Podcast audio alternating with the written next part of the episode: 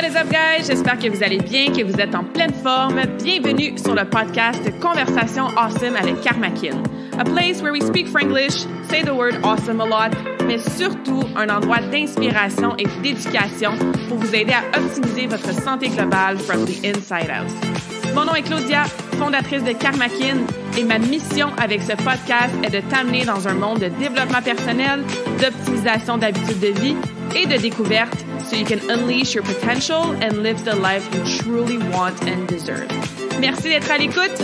You're awesome.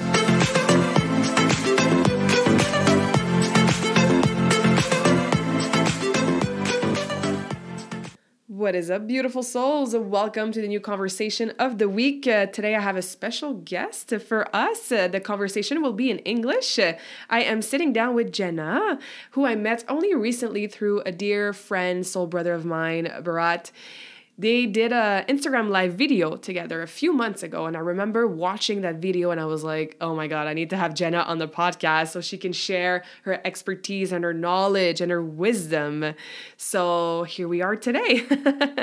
so, Jenna basically uses herbal products, uh, plant medicine, herbal teas to help us, you know, with our health from the inside out.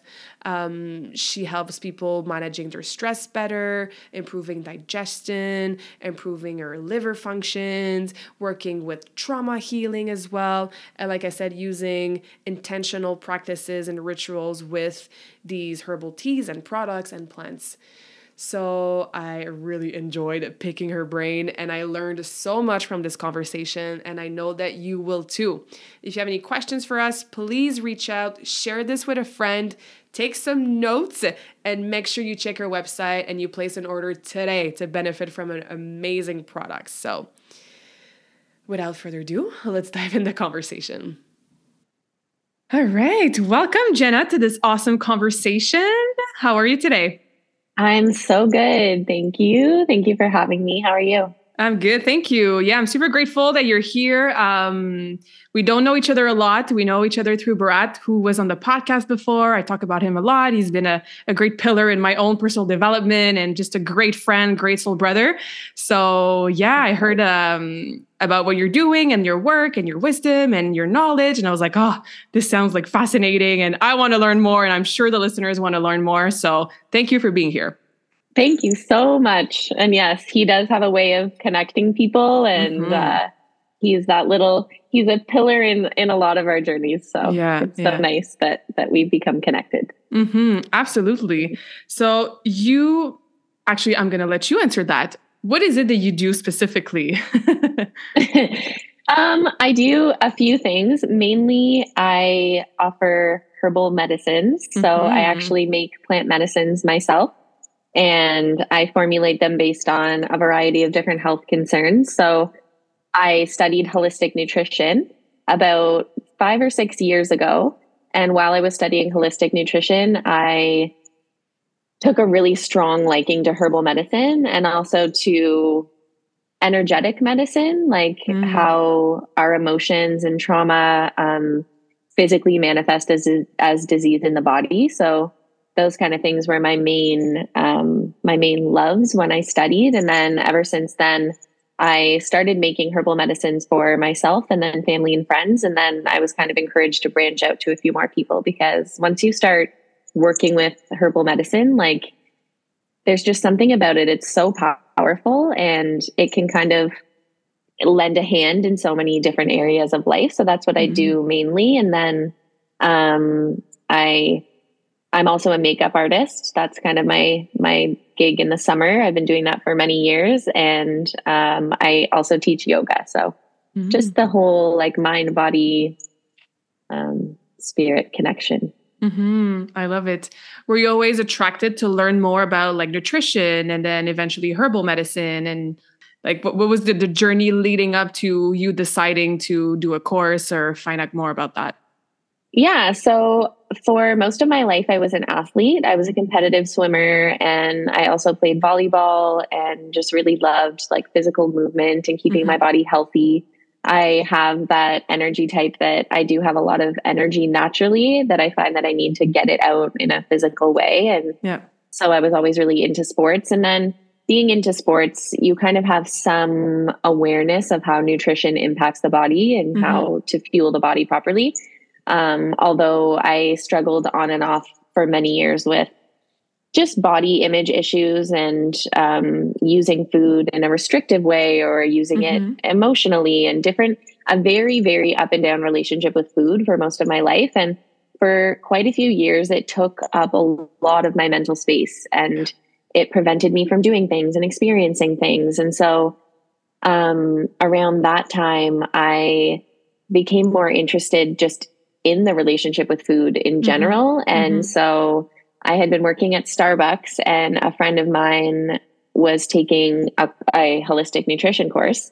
And she called me for coffee one day and she said, Okay, you need to go to this school. Because I guess, like, I have always been interested in and also nature too just like plants and nature and and mm-hmm. nutrition and health and you know it's always been a part of my life in some way so i i guess we had always just had little conversations about it and so she came to me one day and she's like you need to check out this school it's unbelievable like every time i'm in class i just think that of how much you would like it so i ended up um i ended up looking into that and it, she was right. Like I looked at the courses, I'm like, this is amazing. I really love to be able to like take my own health in my hands because mm-hmm. I have had different experiences with doctors and with the kind of traditional medical system that have been negative experiences that mm-hmm. I just wanted to avoid, you know. Um, yeah. I lost a bit of trust in that system over the years, as many of us have. So, mm-hmm. um, yeah, that's kind of how I was introduced into the holistic nutrition world. And then all throughout school, they kind of teach you everything. They teach you like a little bit of everything. And then it's your job to go from there and see, okay, like who do I want to work with? Do I want to work, you know? So mm-hmm. I struggled a little bit figuring out in what way I wanted to offer things. But what I did know is that herbal medicine, just when I started learning it, just resonated with me on, on a different level. And, mm-hmm. um, I I say this I say this to people a lot because it's just interesting that that course like I didn't have to study. I didn't have to you know work hard at all. Like I just it came to me almost like I already knew it and it was being reminded to me. Mm-hmm, mm-hmm. So and it was kind of the same with um with Ayurveda. So being a yogi and having practiced yoga for so many years, I was also interested in that Indian traditional medicine system because mm-hmm it's such a mind body spirit medicine and it goes so hand in hand with yoga and everything else so there was an ayurveda course in school as well. And then i went off to travel in india and i learned more about ayurvedic herbalism. And so everything kind of just came mm-hmm. together in that way. Once i started learning about the plants i was like okay like this is my my thing. Yeah. Yeah. Oh, i love it. I can i can resonate to a lot of your story. I have a background in figure skating. So also like athlete you know like strong mindset like goal setting and being very very strict with my training regimen and my nutrition and then i had eating disorders and just body dysmorphia and like going from one extreme to the other and just rewiring my relationship with food and my relationship with my body and using nutrition as a holistic way that serves me and that allows my body to feel good from the inside out. That's a journey I've yeah. been on as well, you know? So, and now when I teach my clients about nutrition, like it's not about follow your plan and good luck, you know, it's, it's all of it. Like it's, it's the holistic approach. Like you said, it's the, um, relationship the self-esteem the, the body confidence the the balance between all of that and then using you know herbal medicine or foods or um, some principles, you know, that you learn probably through yoga or like in India, which is, you know, always super interesting to help us heal from the inside out and have that good relationship with food and with our bodies. So,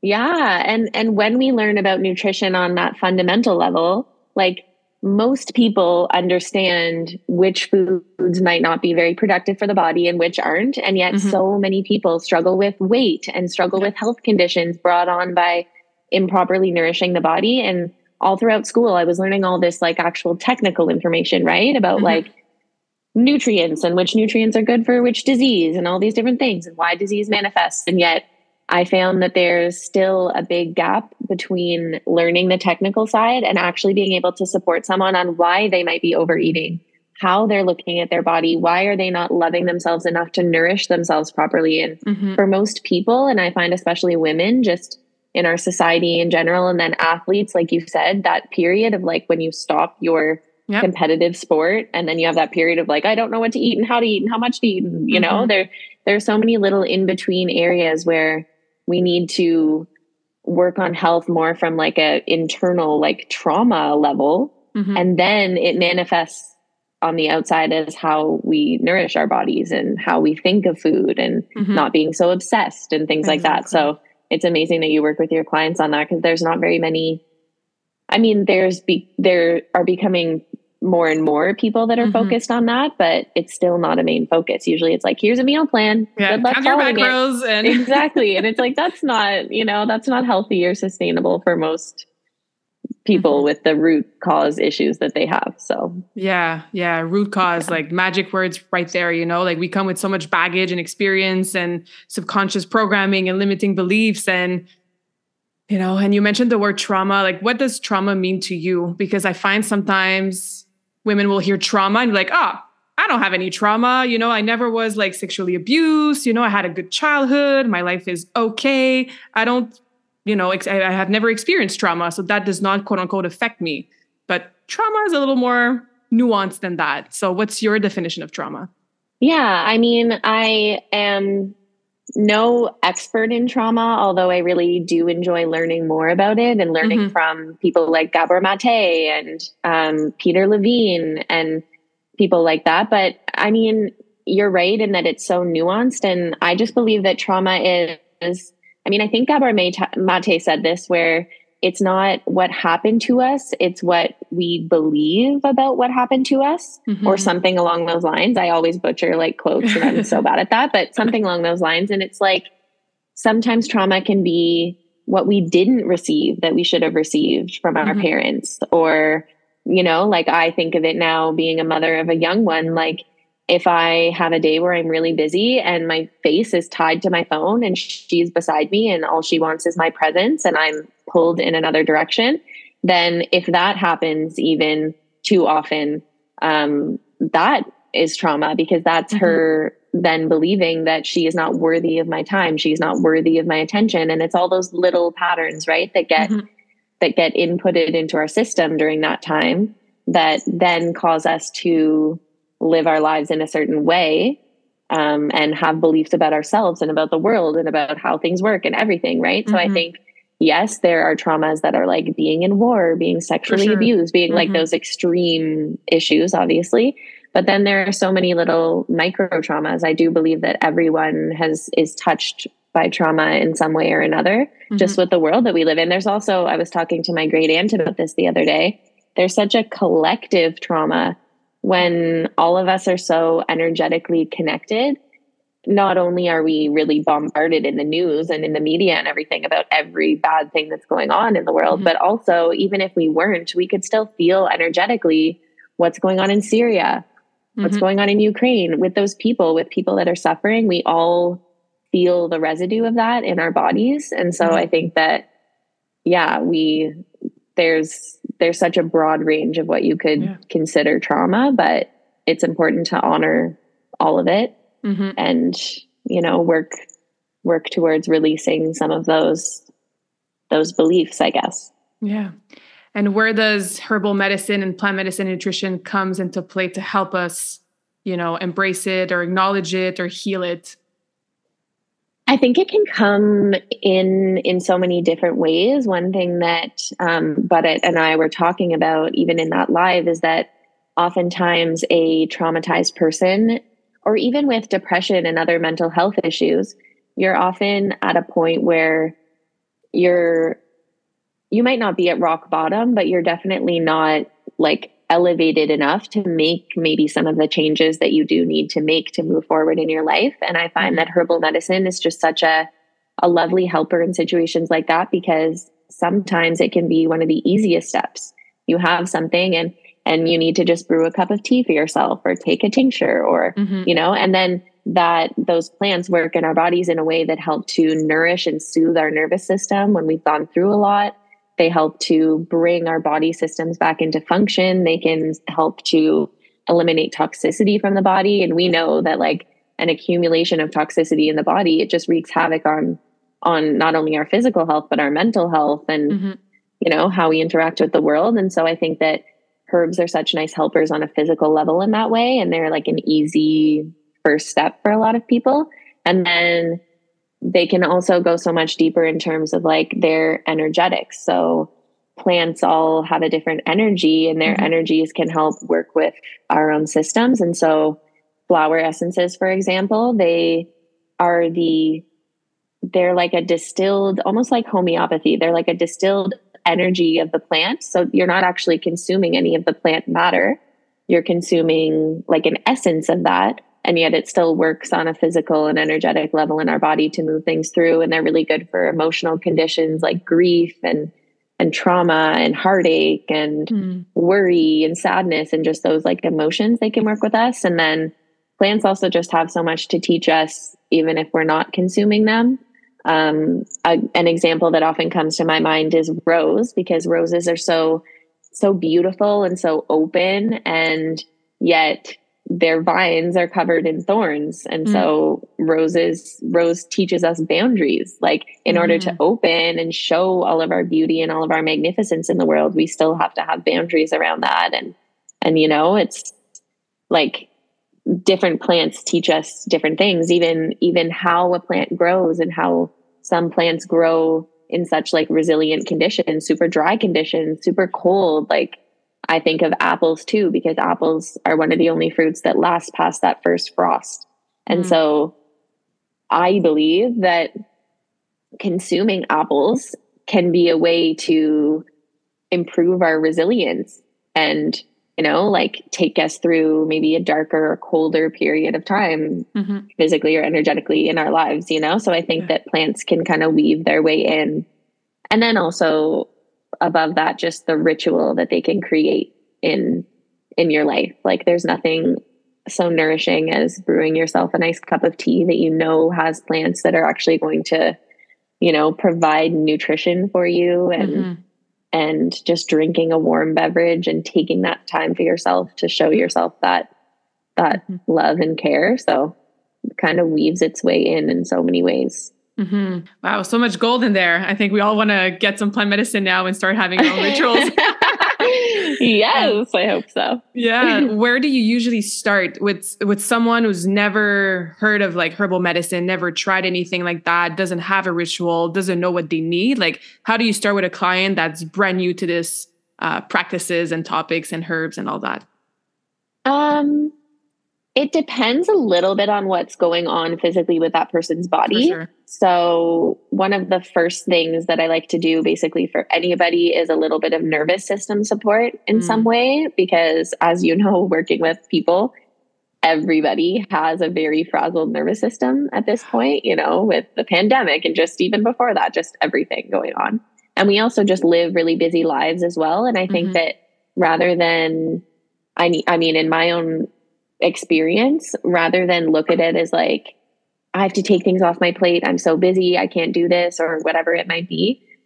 That might not happen because we live in a bit of a faster paced world. And what I am trying to do with my own body is just build up some, some resiliency and more strength and more vitality and power so that I can, I have that abundance of energy to give to all the things that I want to in my life, you know? Because mm-hmm, mm-hmm. yes, we can let go of things that are just not serving us anymore. But I think for me, at least, I look around and I, I I'm always thinking about what more I want to do and what more I want to mm-hmm. experience. And so working on the nervous system and kind of increasing the nervous system's capacity yeah. is one of the first things that I like to do with people. So um, there's a class of herbs called adaptogens, mm-hmm. and those are plants that help to improve our resistance to stress, increase our resilience. They nourish the adrenals, which are involved in our stress response um, and they're often in overdrive and they're kind of depleted nutritionally. So um, adaptogens work on all of those different levels to kind of bring bring some resiliency and bring health back to the body. And then speaking of the nervous system and adrenal health and everything, it also plays into how other body systems work. So many women come to me for reproductive health issues where whether it's like painful menstruation or mm-hmm really heavy periods or missing periods or infertility or, you know, just really bad PMS and things like that. A lot of women struggle with that. And a big part of that is that if the body is in an overactivated, stressed out state too much of the time, then all of our body's resources are going towards that stress response and they're mm-hmm. not going towards healing our gut, digesting, actually assimilating the nutrients that we're eating, nourishing our reproductive system, our organs, right? Like, so that's a big factor too, is that once we can like improve our resistance to stress and, and take ourselves out of that sympathetic nervous system state a little bit more often, then it has a cascade effect into all these other areas of the body um, so that's one of my main ones. And then another one would just be gut health. Like, mm. as you know, gut and liver, like our livers are very overburdened with toxins. And we live in a time where even when we're conscious of all the toxins, and we try to eliminate fragrances and different things, we still have unbelievable exposure every mm-hmm. day um, to toxins. So I think that providing additional liver support tends to be something that really helps people in with many of their symptoms just kind of giving more giving more focus to the liver and then of mm-hmm. course along with herbal medicine it's important to focus on diet and focus on sleep and stress and I do try to encourage people of that. I never want to be the type of person that's offering these medicines and being like, okay, they're just going to cure all your problems yeah. and you can just keep magic. living your life. Yeah. Living keep your eating life McDonald's. The always do. Yeah. yeah.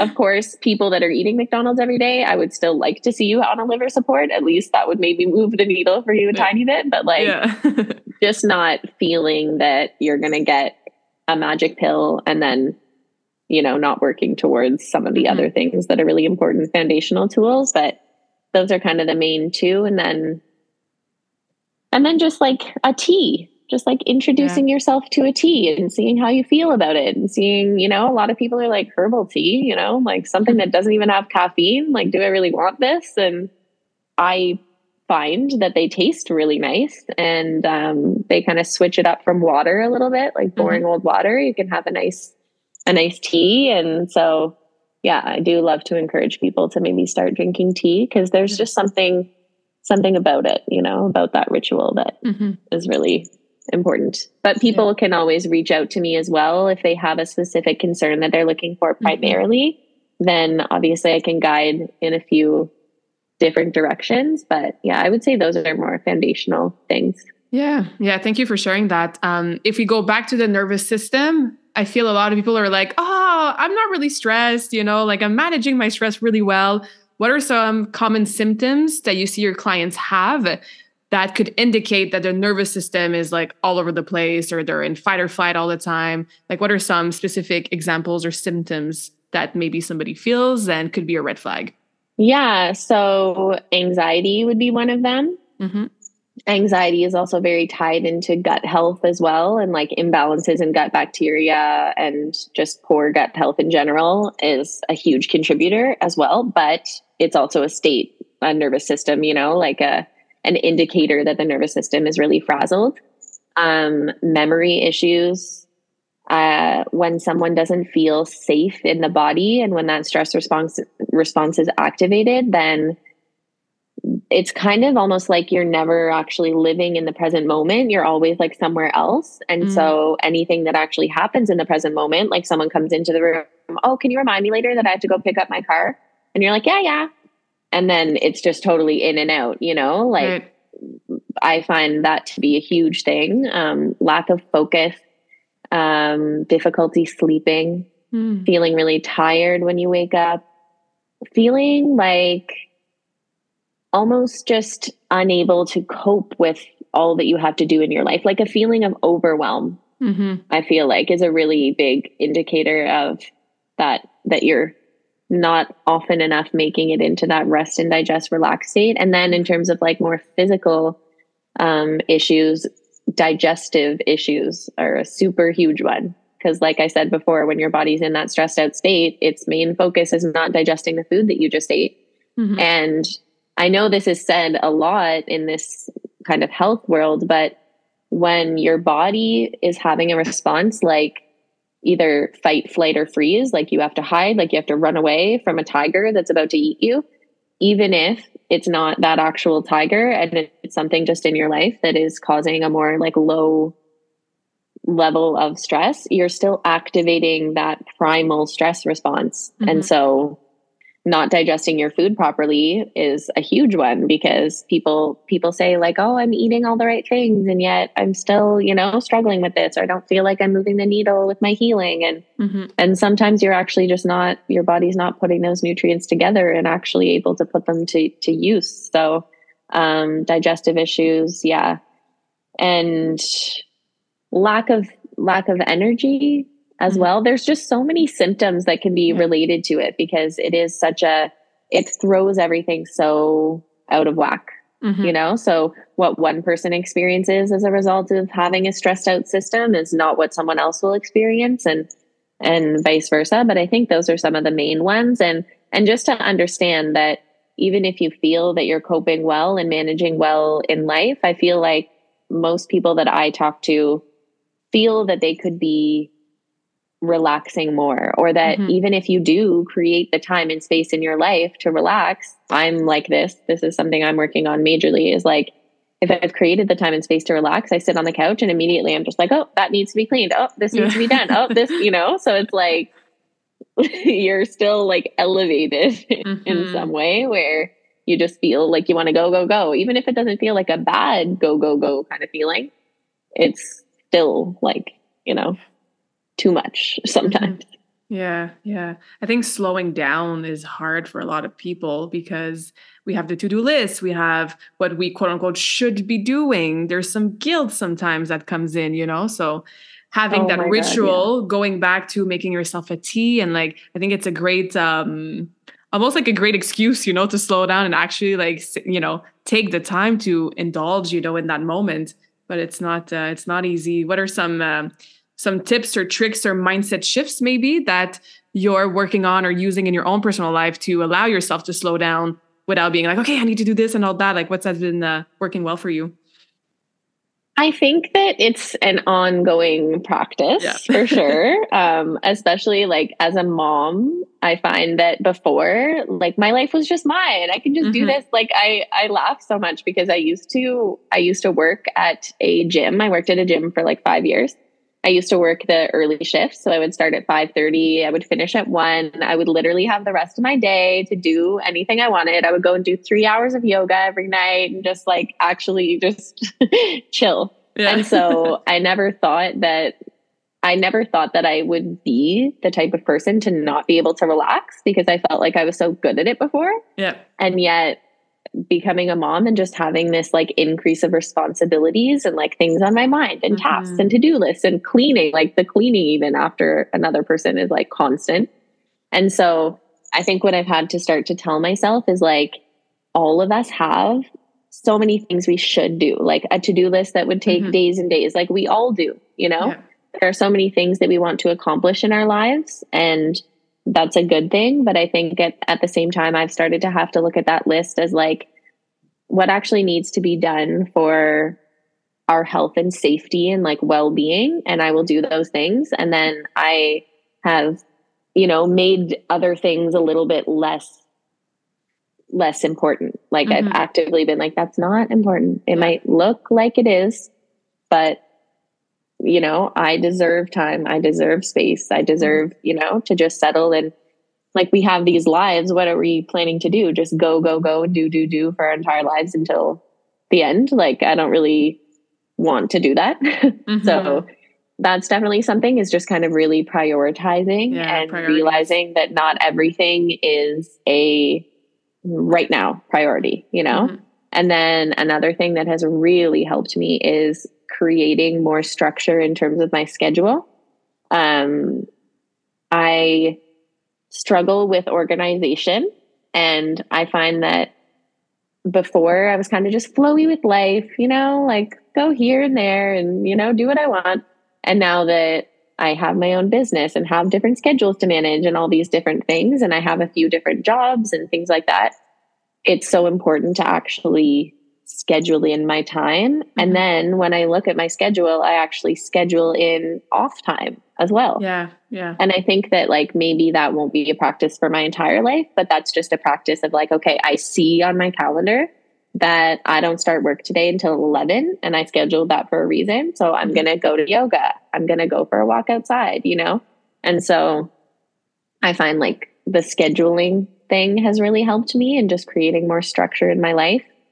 Um, and then turning off notifications on mm-hmm. social media has been another huge one for me that I didn't even really realize was such a issue really in my life. But when I started my business, I often have DMs of like questions and, mm-hmm. you know, like, what should I get? Or I tried this or whatever it is. And all of them are welcome. And I love to get messages and feedback and all that stuff. But what I was doing was like, I had my notifications on. And so at any time of day, no matter if it was work hours or not, it was literally popping up and going bing, bing, bing all the time. And so it was pulling me out of the moment, first of all, but then it was like creating like a low grade anxiety within me because then I'm like, well, what if that person needs something right now and I'm not answering? And then, mm. you know, and so turning them off was like, it was like immediately my whole system just calmed down. And obviously, you probably know that like those notifications popping up and stuff actually affects dopamine mm-hmm. in our mm-hmm. brain and it gives that little dopamine hit and then that we become addicted, addicted to, to, that, that. Yeah. and so when we don't have it and then it obviously also taught me how self-worth plays into that and how I might have felt better about myself when more people were were reaching out to me because I'm like people need me people want to talk to me mm. you know and then when when I didn't have that although that level of anxiety of not being like pinged constantly went down, I started to have those feelings of like, like people aren't reaching out to me or you know what i mean like mm-hmm. what what does this mean for my business and just all these different things and it really yeah. makes you think like wow it's so we have so much of our identities and our self-worth caught up in these in these devices mm-hmm. and just in social media in general and so yeah, it's really those would be the main things probably mm-hmm. that I'm working on. And then just prioritizing moving my body. Yeah. Mm-hmm. Great tips. Um, I found for myself when I started to schedule off time in advance in my schedule, it would re- remove a little bit of the guilt. Yes. Yes. Because I was like, oh, I shouldn't feel guilty about finishing at 12 on a Friday, even though I'm quote unquote supposed to work until four, five, or six because I have my own business yep. and blah, blah, blah. I, I planned this for myself in advance. You know, like I, I shouldn't feel guilty because it was already part of the quote unquote plan. So that for me is a great tip that I tell my clients to uh, to do as well, like scheduling, organizing, and planning. Just like you plan a an appointment to your with your doctor or like a workout at the gym, like plan your me time. You know, your off time, that removes the guilt a little bit. It did for me. So that's a good tip exactly. Well to... Exactly. Mm-hmm. And then hopefully like hopefully you don't have to be so structured with it in the future when that becomes exactly. your norm. But I think that as we're transitioning from this extremely hectic way of life and living in a very masculine energy of mm-hmm. constantly going and doing, and especially as as feminine beings, that doesn't necessarily feel good all the time. And yet it's the box that we've been put in so we do have to learn how to have a balance between between flowing and just kind mm-hmm. of going with the flow and seeing how we feel and moving with that and then also having that structure so yeah. creating that for yourself at least until that initial guilt mm-hmm. goes away mm-hmm. then yeah yeah, because then after you're like, actually tip. love this and I don't feel guilty at all. Like I need this and I'm gonna prioritize yeah. more me time. totally. Totally. Yeah. Um, I want to go back to the liver uh, after, but just to wrap up a bit about the nervous system, you mentioned uh, adaptogens. Like, what are some specific plants or or herbs that we can use that are part of that family that can help with their nervous system? Yeah, so there's a lot of adaptogens that I love. Um, ashwagandha is one. Mm-hmm. It's a calming adaptogen. It's also considered rejuvenative tonic. So it just kind of can help bring more vitality back to the body. Um, ashwagandha eleuthero is another one that's amazing. It's one of my favorite. That one is slightly more stimulating, but not in a stimulating way like caffeine. It's just like it's a really good one to bring in there when you are burnt out and like mm. you have a life to live still, but your energy levels are just not there. That one's one of my favorite plants for that because it can kind of like give you a bit of a boost of energy. Um, I also have that one in my breathe tea, which is like my recovery, like almost like respiratory illness recovery blend because oftentimes we're stuck in that really long haul of like recovering from these illnesses mm-hmm. and the lack of energy is not there and everything. So yeah, that one's a really good one. Schisandra is um, amazing. It's very widely used in in Chinese medicine as an adaptogen, and it's very nourishing to the adrenals as well. Tulsi is another one. Holy basil is one of my favorites. Um, a lot of these Ayurvedic herbs, they're just, they have that gently nourishing quality and they're very safe. Like they're almost like food grade plants, mm-hmm. you know, mm-hmm. so that you can have them in, in more regular frequency and quantities and uh, they're not harmful. Um, turkey tail mushroom is considered adaptogenic. A few of the medicinal mushrooms are, I believe reishi is as well. Mm-hmm. Um, so any of those like functional mushrooms. And yeah, I feel like those are my top Mm-hmm. my top adaptogens. I know rhodiola is also an adaptogen. I just don't work with that one as as much.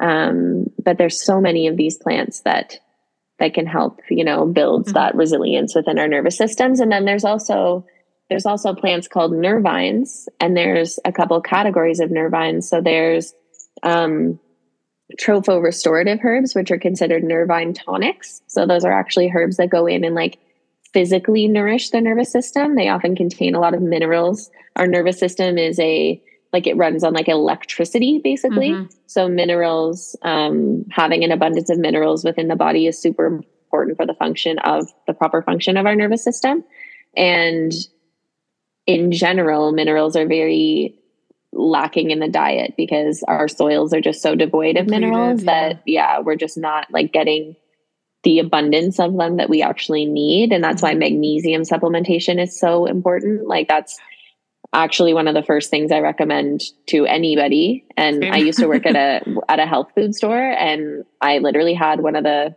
there was a magnesium company, like a local one in Ottawa. And the rep came in one day and was like, You need to just like work for this company or something because every single person in their hand as they were leaving was like, Magnesium, magnesium, magnesium. And like, I wasn't even, there was no goal or sales goal or whatever, but it yeah. was just like, this people need important. it. Yeah, yeah sure. like, yeah. And so yeah, so there's those Nervine tonics. Oat straw is one that is amazing. If if you can get your hands on oat straw or get an oat a blend of tea with oat straw, I throw oat straw into a lot of my blends because it's just like I want everyone to have it. Mm-hmm. Um, it's a super super nourishing, high amount of minerals.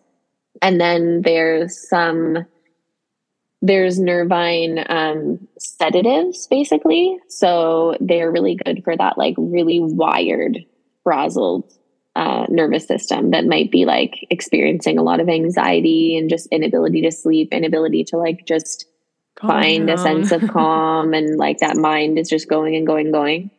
Um, so those ones are herbs like lavender and chamomile, mm. passion flower, valerian, those really nice calming, like skullcap is really beautiful for that too. There's so many plants. And I feel like there's all these different like sects of herbal medicine depending on where it is. There's like Ayurvedic herbalism. There's curanderismo, which is more of like the South America, um, South American herbalism, and then there's there's like traditional herbalism from North America and from you know like Europe and those kind of areas. And it's like using the plants that grow around you. And so mm-hmm. there's so many plants that pop up in different climates and different ecos- ecosystems that are you know nourishing to all of these systems. They just pop up wherever they're they're mm-hmm. needed. So yeah, wow. yeah.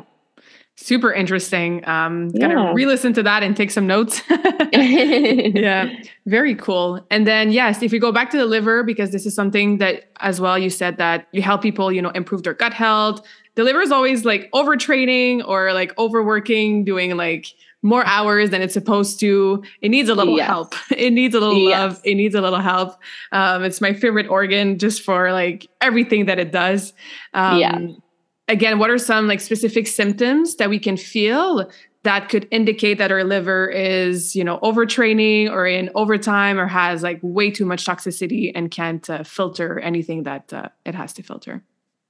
Yeah. So the first thing that I think of with that mm-hmm. are like skin manifestations. Mm. So like acne, um, hormonal related acne or just acne in general, um, eczema and psoriasis and anytime that the skin is kind of like flaring and acting up, oftentimes that's like there's an overabundance of toxins that are trying to be filtered through the liver. And when the liver is under functioning, then a lot of those toxins are circulating through the system and they kind of need to find a way out.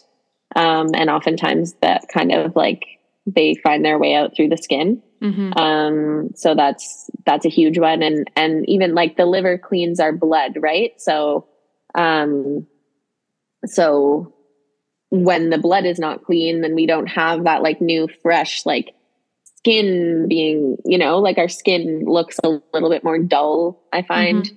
And um, hair, like scalp health, is really like indicated in that too. If there's not enough like fresh, clean blood going to the scalp, then we might have um, problems with hair growth or just hair falling out or scalp health. And then and then also digestive problems as well like the the liver gallbladder like if we if we have an underproduction of bile then we're not we're not digesting fats in our diet properly. And fat is an important part of all of our cells. And so i find again that kind of manifests like physically as like skin kind of elasticity issues and things like that too. And then just obviously digestive issues like if you're not digesting fat, then your elimination is going to be a little bit different and just everything kind of gets sluggish and mm-hmm. And yeah, like poor elimination. I'm trying to think of anything else. I mean, sometimes the if the whites of the eyes are like not very white, that's also like a, a sign that there's excess toxicity being built up in the body. Um, and then it goes into hormonal imbalances and hormone issues too. And those yeah. are so tied to liver function. I find that for almost anybody that comes to me for reproductive health issues, one of the first things is always a liver support because when the liver is not actually detoxifying excess hormones, especially excess estrogen, then that excess estrogen is being recirculated through the body. And just causing estrogen dominance, right? Which causes all of those like PMS symptoms and mm-hmm. hormonal acne and mood swings and excess weight gain and, you know, all of the cascade of things that happen. Yeah, the liver's kind of one of those powerhouse organs, like you said, your favorite organ, because it just ties into so all of our organ systems basically, you know, mm-hmm. and if it's not able to mop up all that toxicity, then we'll experience symptoms in in every area mm-hmm. of the body, even like brain fog and stuff too yeah yeah Yeah. what are some herbs and plants that we can use to help support the liver the so i love what are considered hepatic bitters. So they're plants that have that bitter taste and bitter quality to them. Um, they're often really good at stimulating the detoxification process of the liver.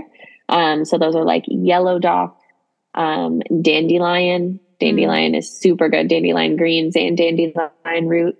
Um, I love burdock for liver, and also it's a blood cleansing herb. But I mean, the liver cleanses the blood, so burdock's also really nourishing for the liver.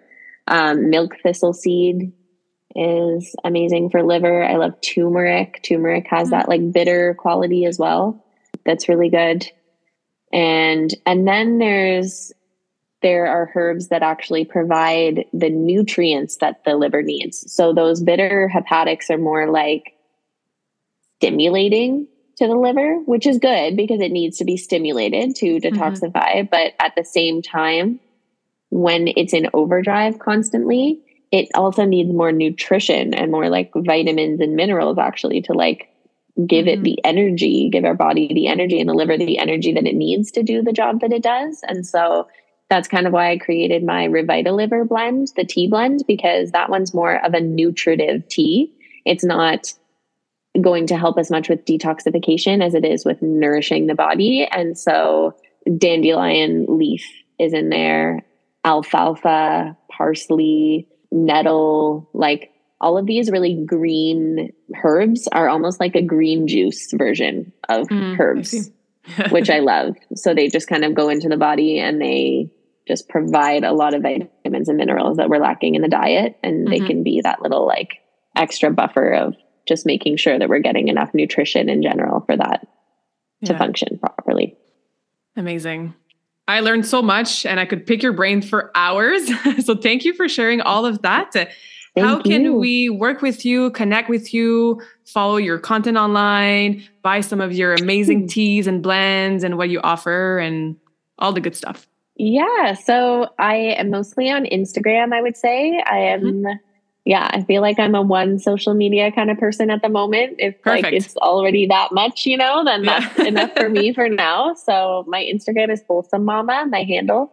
And I'm definitely more present on stories on there. I just like to share, especially as I'm making the medicines. I often share um, about them, like as as I'm kind of in their presence. I'm like, oh, like I like to talk about them in those kind of times. And then mm-hmm. I also try as much as I can to share some of the other like lifestyle and wellness tips that I pick up or that I teach others that you can incorporate at the same time as incorporating herbal medicine. Um, and I'm always available in there I won't say always, but you can send me a DM and then in my work hours, I love it. I will um, respond and often, you know, when I want to, you know. Um, but yeah, I'm available through there for any questions. I do really love to support people on this journey and just make sure that you're getting what you need and the right things. And if you have any hesitations or questions about medication interactions or anything like that, yeah, then I would love for people to come to me um, instead of just guests along the way. I'm always happy to provide support. And that can happen either through my Instagram or through my my website is wholesomemama.com. And that's where I have my online store with my products. So I have teas and tinctures and capsules. And then I have a few different um, additional products like some face um, natural herbal face products and some food grade products. Mm-hmm. um, and so those are all available on my website currently. I'm mostly just shipping within canada but i did have someone from the united states buy some stuff the other day and i didn't realize that i had had that option. Like i just so i was like okay so i guess i can also ship to the united states um, but and I have local pickup in Ottawa as well, and so just for anyone in the surrounding kind of area, it kind of mm-hmm. can get to you faster in that way. And yeah, you can always reach out to me for any any questions. Amazing. Thank you, yeah, Jenna. Um, before you. I ask you the final question, anything else you'd like to share or that maybe we didn't cover that you know speaks to your heart that you'd like to leave our listeners with? Ooh. We've covered a lot. yeah. I just think that one thing that I like to share is that herbal medicine is often like a, a really nice gateway into all of these other healing modalities that we know and that we learn about. Mm-hmm. And so, one way that you can support your body and your mind and your nervous system when you're on a healing journey is just starting by nourishing the body with plants before you dive into those more extreme um, areas of healing. Mm-hmm. I just mm-hmm. find that if you have a little bit more capacity in the nervous system, you can get so much more out of healing modalities like mushrooms or, you know, yeah. plant medicine journeys and and deeper healing work because your body is in is in another level of safety mm-hmm. um, safety to you know experience and explore everything that comes up and and that doesn't take you into that state of overwhelm so i do like to kind of put that out there that if you mm-hmm. are someone that's on that kind of journey then often a wonderful step just to introducing yourself to plant medicine in general is working with these these more nourishing everyday plants mm-hmm. and getting to know them yeah. you know first and yeah Hmm. Yeah, I love it. Um, so my final question, which I ask the same question for all of my guests, and it's funny because you mentioned that you always butcher uh, quotes and stuff. oh my god! My question is what's your favorite quote or mantra or intention and why? Oh my. you can make it up or like butcher it. It's fine. Yeah. Okay. hmm. I mean, I love Ram Dass, and mm-hmm. for years I have listened to Ram Dass and just read his books and just, you know, learned from him and his teachings. And I really love his quote, We're all just walking each other home. I know yeah. that that's a little like maybe cliche or something, but I, I just, I just love those words. And I, I think that oftentimes, especially now in the world that we're living in, we can get so caught up in just everything that we have to deal with on a regular basis, on a day to day basis, or everything that's going on in the world. And we forget that main quality of just like being a loving being mm-hmm. and trying to exude as much love and compassion and acceptance as we can. Because at the end of the day, no matter what job we have or where we live or anything, that we, we're all headed toward the same destination, right? And so, one of the most life changing things you can do is just be that person for someone else and allow other people to be that person for you and just create more like loving community and mm-hmm. yeah yeah i think be, that's one be of my here faves. now be loved now be here now yeah. yeah just anything that Ram Dass says just you know yeah put it on put it on the t-shirts and you know try to take it with us because exactly. yeah just yeah. Uh thank you jenna. This was a beautiful conversation. Thank you for your wisdom. Thank you. Have a good day. J'espère que cette conversation awesome t'a inspiré. Et d'ailleurs, I would love to hear back from you. Rejoins Karmakin sur les réseaux sociaux and tag me in a post pour partager ce que tu retiens de cet épisode. Je serais vraiment grateful aussi si tu pouvais me laisser un rating and review pour le podcast. Ça me permet d'avoir un impact positif sur plus de gens comme toi. Merci beaucoup d'avoir été à l'écoute and until next time, je te souhaite une journée awesome.